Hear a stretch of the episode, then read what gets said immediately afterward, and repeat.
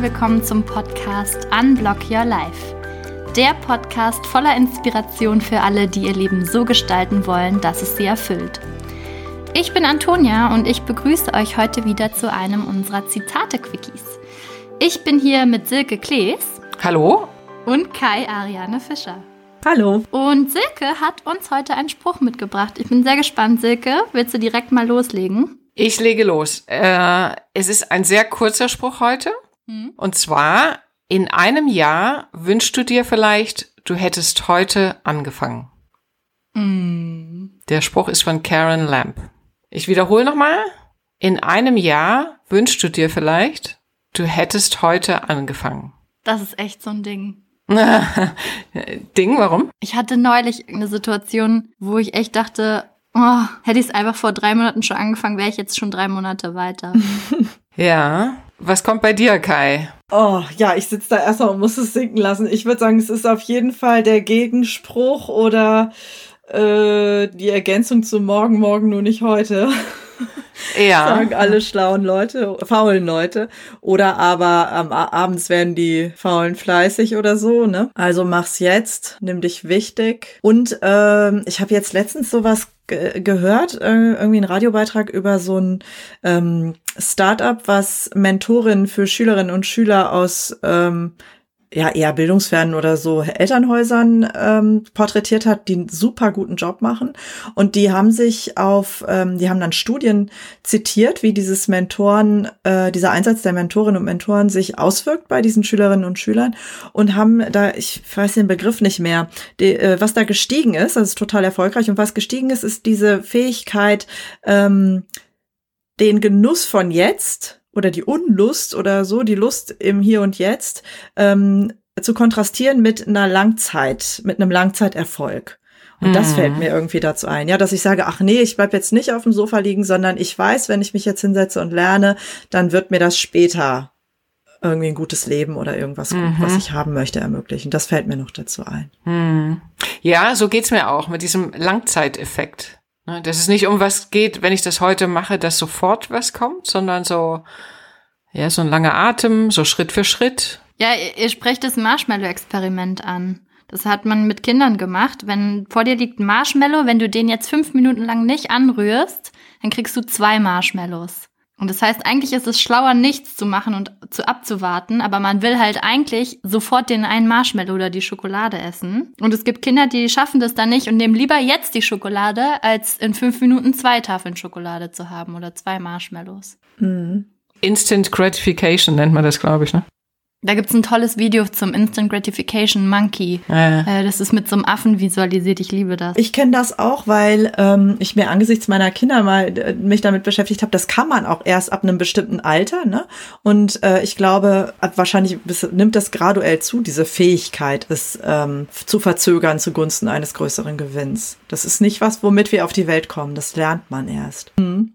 Ja, und selbst wenn sie später können, dennoch ist es eine Fähigkeit, die so ein bisschen, was ich so beobachte, verloren geht. Dadurch, dass so viele Online-Spiele gibt und äh, was ist, Dinge, die du machst, die sofort irgendwie eine Reaktion geben oder wo du, wo du dich sofort ein Feedback gibst. Ne? Mhm. Ich würde noch mal ganz kurz zu dem Spruch an sich sagen, es geht ja da nicht um kurzfristige kleine Dinge. Also ich habe zum Beispiel heute Bad geputzt, was nicht meine Lieblingsaufgabe ist. Und da würde es mir überhaupt nichts bringen in einem Jahr, mir zu wünschen, also ich schiebe ja nicht ein Jahr lang auf. So, das mhm. heißt, das muss ich eh immer wieder machen. Und ähm, es geht ja eher, also bei dem Spruch geht es ja nicht darum, sondern es geht um große Dinge. Und ich habe jetzt gerade mal so nachgedacht, wie zum Beispiel so eine Doktorarbeit. Die dauert halt irgendwie, keine Ahnung, zwei, drei, fünf Jahre. Und wenn man da nicht anfängt und das wirklich aufschiebt, dann wünscht man sich in einem Jahr tatsächlich, man hätte schon angefangen vor einem Jahr, weil dann wäre man schon mal weiter.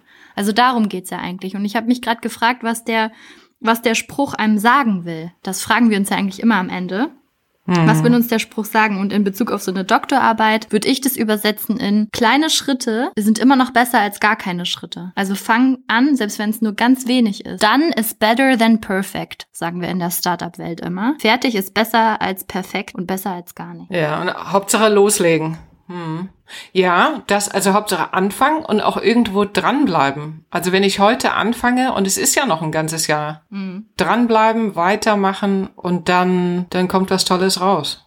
Kann man auch in Bezug auf Sparen nehmen. Wenn du jeden ah, Tag, Guter sag Punkt. ich mal, einen Cent sparen würdest, nur einen Cent, hast du nach einem Jahr immer noch mehr gespart, als wenn du es gar nicht machst.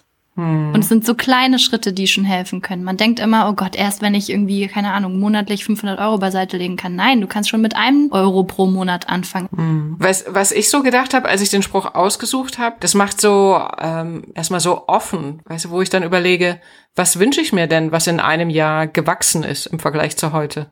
Das finde ich auch. Mhm. Und dann fallen mir sofort ein paar Sachen ein, die mir wichtig genug sind, jetzt mal anzufangen. Mhm. Das finde ich auch. Es lädt irgendwie dazu einzugucken, was ist eigentlich wichtig, so wichtig, dass ich im Grunde schon weiß, ich werde bedauern, wenn ich es jetzt nicht an gehe, anfange, anpacke. Mhm. Und ich finde, es ist so eine Art, ähm, also kann auch wirken, zumindest als Entscheidungshilfe. So, soll ich das jetzt machen oder soll ich es nicht machen? Also diese Frage, wie werde ich das aus der Perspektive von in einem Jahr heraus beurteilen? Hätte ich es dann lieber lassen sollen oder macht nichts, ob ich es mache oder nicht? Oder macht es einen Unterschied? Also die Bedeutung finde ich dadurch, dass das, was du gesagt hast, Antonia, dass es nicht kurzfristig ist, sondern die Perspektive hier ja ein Jahr ist, da kommt so eine Bedeutungsdimension rein, ne? Das hast du ja auch gesagt. Genau.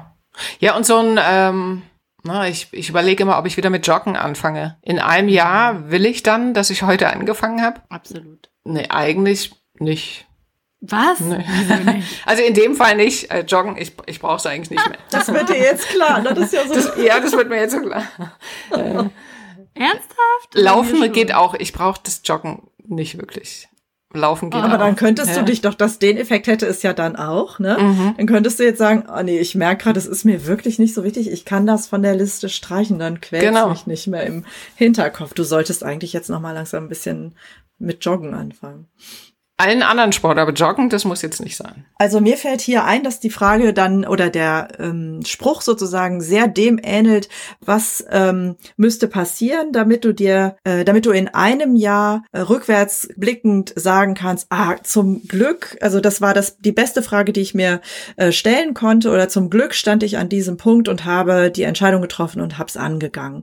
Also es ist sozusagen ähm, auch da die Perspektive, die Vorwärtsperspektive, man beamt sich raus, guckt zurück. Und dadurch wird eigentlich ganz schön viel klar. Und vor allem die Bedeutung von bestimmten Dingen, die man vielleicht im Alltag jetzt hier gerade gar nicht so sieht. Oder wenn ich jetzt den Kontext aus dem Coaching nehme, dann sind das ja oft schwierige Situationen oder äh, Probleme oder jetzt vielleicht auch sowas wie bei dir Silke, oh, ich denke die ganze Zeit, ich müsste joggen und ich fühle mich eigentlich ziemlich blöd, weil ich denke, ich müsste joggen, stattdessen sitze ich auf dem Sofa. Und wenn man dann aber den Blick groß macht, sieht man auf einmal so bedeutsam ist es gar nicht oder umgekehrt.